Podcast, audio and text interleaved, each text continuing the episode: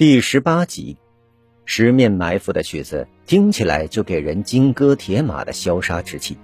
这支乐曲背后有什么历史故事？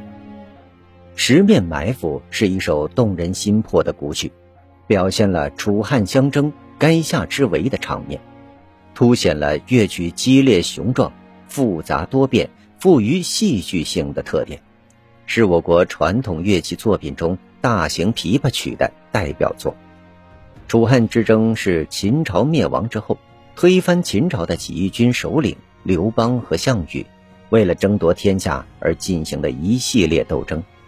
在争斗过程中，英武善战的项羽一再刚愎自用，错失良机；刘邦则老谋深算，善用人才，逐渐由劣势转为了优势，并最终赢得了胜利。这场争斗的最后一战。及垓下之围，产生了许多脍炙人口的典故，如《霸王别姬》《四面楚歌》等。垓下决战之际，刘邦的三十万汉军将项羽的十万之众团团围住。半夜时，项羽突然听到汉营唱起了楚歌，以为楚地已经陷落。被困的楚军听到楚歌，思乡心切，斗志瓦解。纷纷逃散，最终，项羽身边仅剩下一千多人，决定黎明突围，返回江东。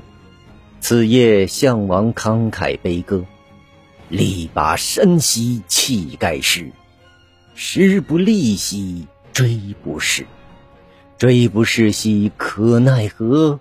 虞兮虞兮奈若何？”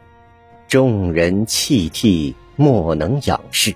虞姬是一直陪侍在军中的项王爱妾，她自知难与项王一同突围，便自刎于军中。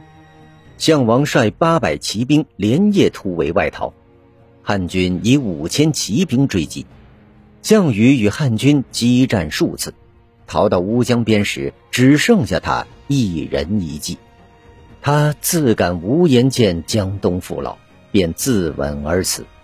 汉军取得了最终的胜利。有意思的是，对垓下之围的文学和史学技术，大多是站在楚军角度，以项羽为叙述主体，凸显英雄末路之际的悲壮。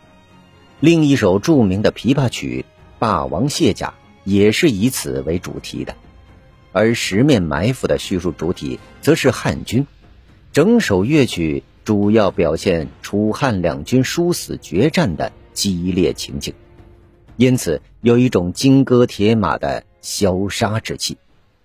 您刚才收听的是《缤纷艺术：中华文化十万个为什么》，同名图书由中华书局出版，演播水火之声。